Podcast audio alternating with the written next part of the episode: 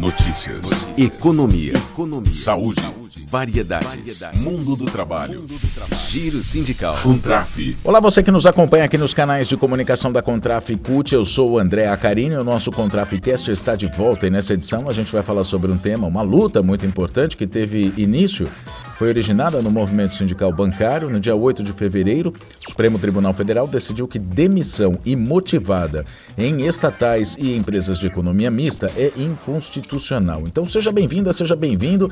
A gente vai falar sobre esse tema. Em primeiro lugar, a gente vai falar sobre a ação judicial que deu origem a esse julgamento.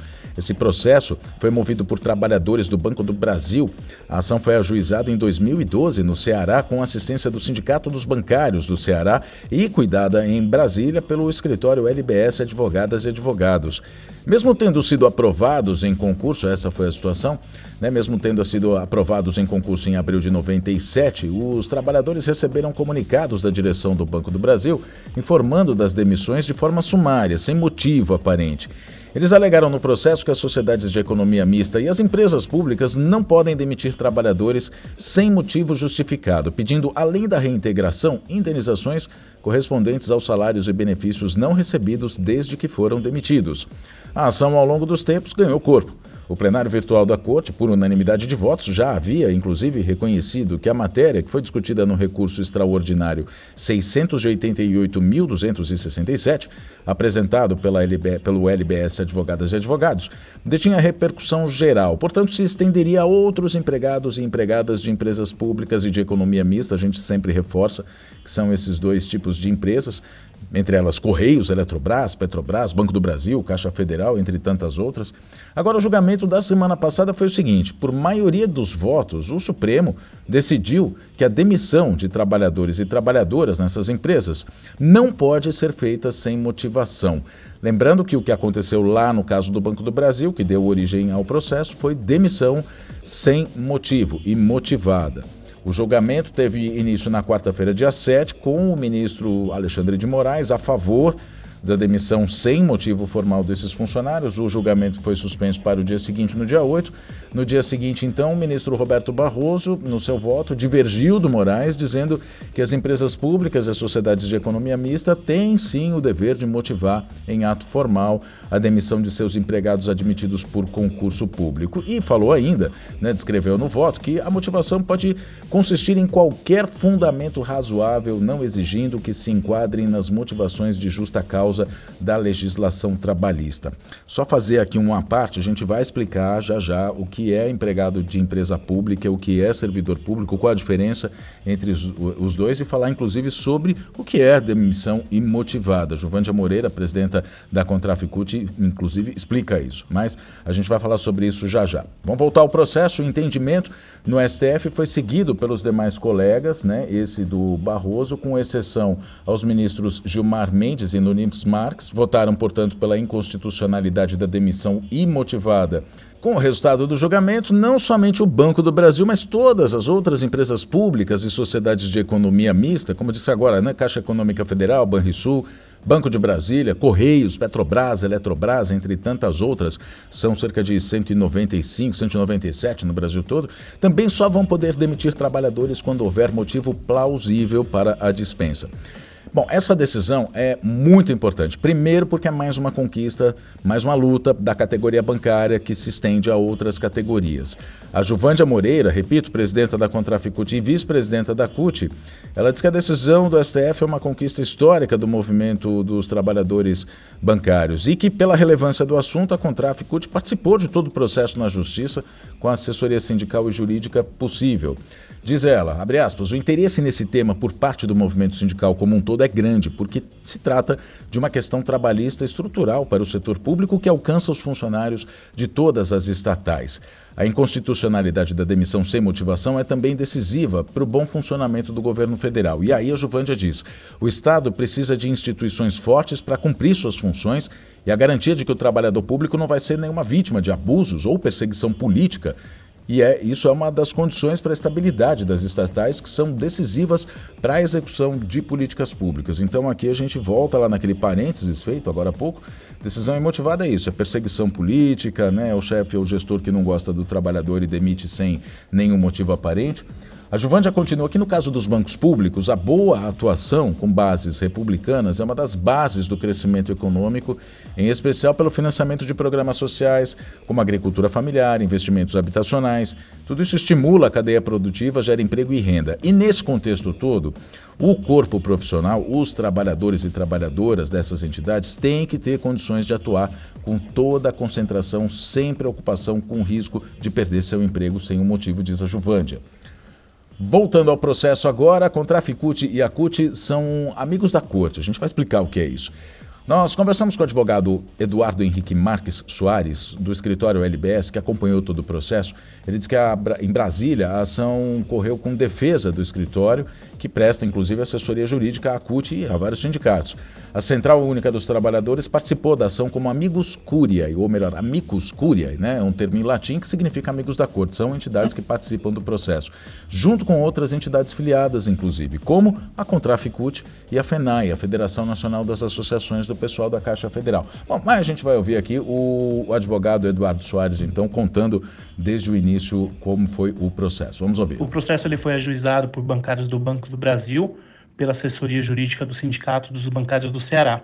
Chegou em Brasília e foi acompanhado por nós da LBS. Nós levamos o caso ao STF via recurso extraordinário, em que foi reconhecida a repercussão geral justamente para discutir se a dispensa por empresas públicas e sociedade de economia mista poderia ocorrer sem motivação. Reconhecida a repercussão, algumas entidades ingressaram como amigas da corte, como CUT, FENAI e CONTRAF. O caso ele foi incluído algumas vezes na pauta do Supremo, mas apenas foi julgado na presente semana. Prevaleceu assim a tese de que toda empresa pública e sociedade de economia mista, mesmo que exerça atividade econômica e em concorrência com, com empresas privadas, deve motivar a dispensa de seus empregados, admitidos via concurso e regidos pela CLT.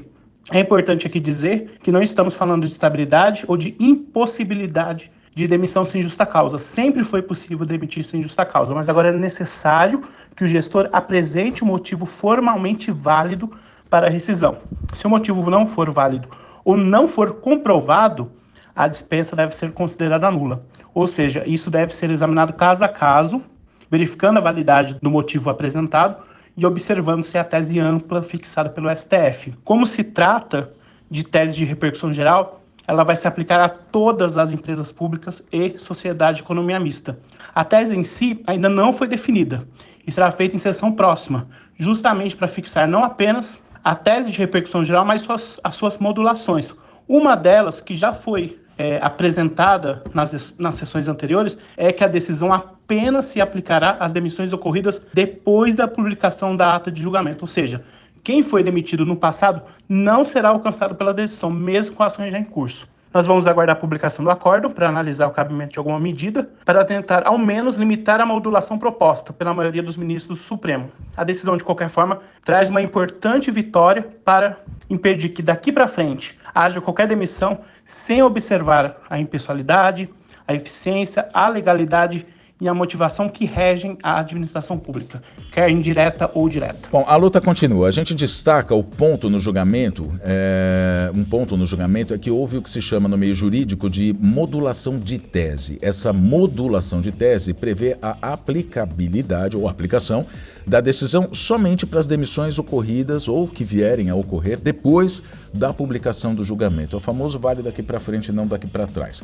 Dessa forma, os empregados que sofreram dispensas imotivadas anteriormente não vão se beneficiar, não vão poder se beneficiar da decisão que foi alcançada nesse julgamento. Para o ministro Barroso, essa modulação foi necessária para evitar a judicialização excessiva e o grande prejuízo pecuniário para as estatais e para a administração pública. Só que a defesa, obviamente, não concorda com isso e vai entrar com recurso.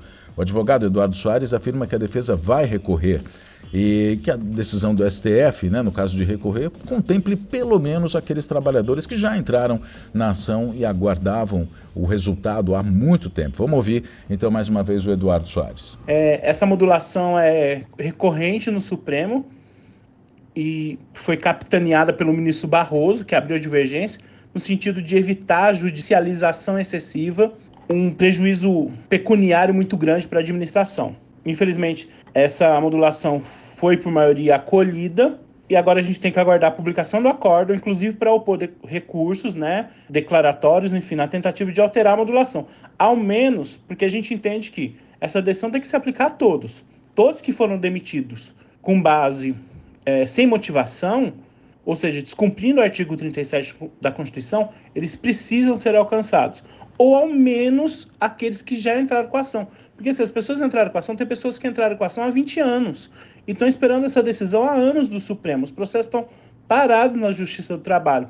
Agora, eles levam o não, tem uma resposta positiva, mas sem efeitos práticos para o caso concreto. Né? O ministro Barroso disse que a modulação seria necessária para não alimentar um monstro, mas a gente acha totalmente impertinente. A gente segue defendendo que a aplicação da tese é para todos os casos, ainda que pelo menos para os que já ajuizaram a ação trabalhista e estão com esses processos sobrestados há muitos anos aguardando a decisão. Bom, muito bem, então você acompanhou no nosso Contraficast o, a decisão do STF, a vitória do movimento sindical, com uma ação originada no movimento sindical bancário, que garantiu o direito de empregados públicos não sofrerem com demissões imotivadas. Tem que ter motivo plausível. Agora, vale também a gente explicar quais são as diferenças entre empregado público e servidor público, para não ter nenhum tipo de dúvida, saber o que é um, o que é outro. As duas formas de contratação, empregado público e servidor público, são utilizadas por empresas estatais e autarquias.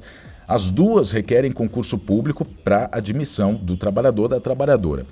Servidor público é aquele contratado pelo regime estatutário da administração pública. Já o, e isso acontece não só na esfera federal, como também na esfera estadual e municipal, que inclusive essas outras duas esferas podem até ter estatutos próprios, com leis próprias, mas nunca contrariando a Constituição Federal. Já o empregado público é aquele contratado pelo regime da consolidação das leis do trabalho, a CLT.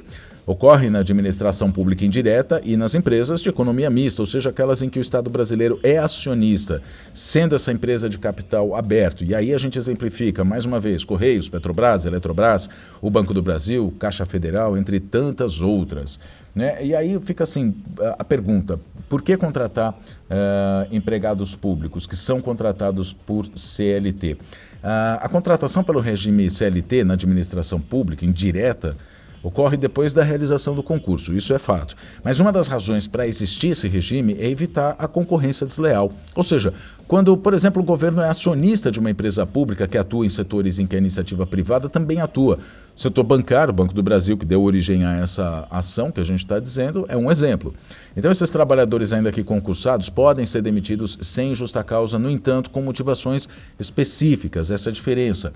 Entre essas motivações específicas estão, além do que disse a Juvândia, né, a Juvândia Moreira, presidenta da Contraficute, a perseguição política, pode ser queda de arrecadação, reestruturação interna, reestruturação de cargos e outras questões, mas desde que respeite os princípios, como a impessoalidade e a isonomia. E o exemplo de impessoalidade é a demissão sem justa causa do empregado público não poder caracterizar a perseguição a esse trabalhador. Caso contrário, a dispensa tem que ser revertida pela Justiça e a decisão do STF do, dia útil, do último dia 8 garante isso, dá base jurídica para isso.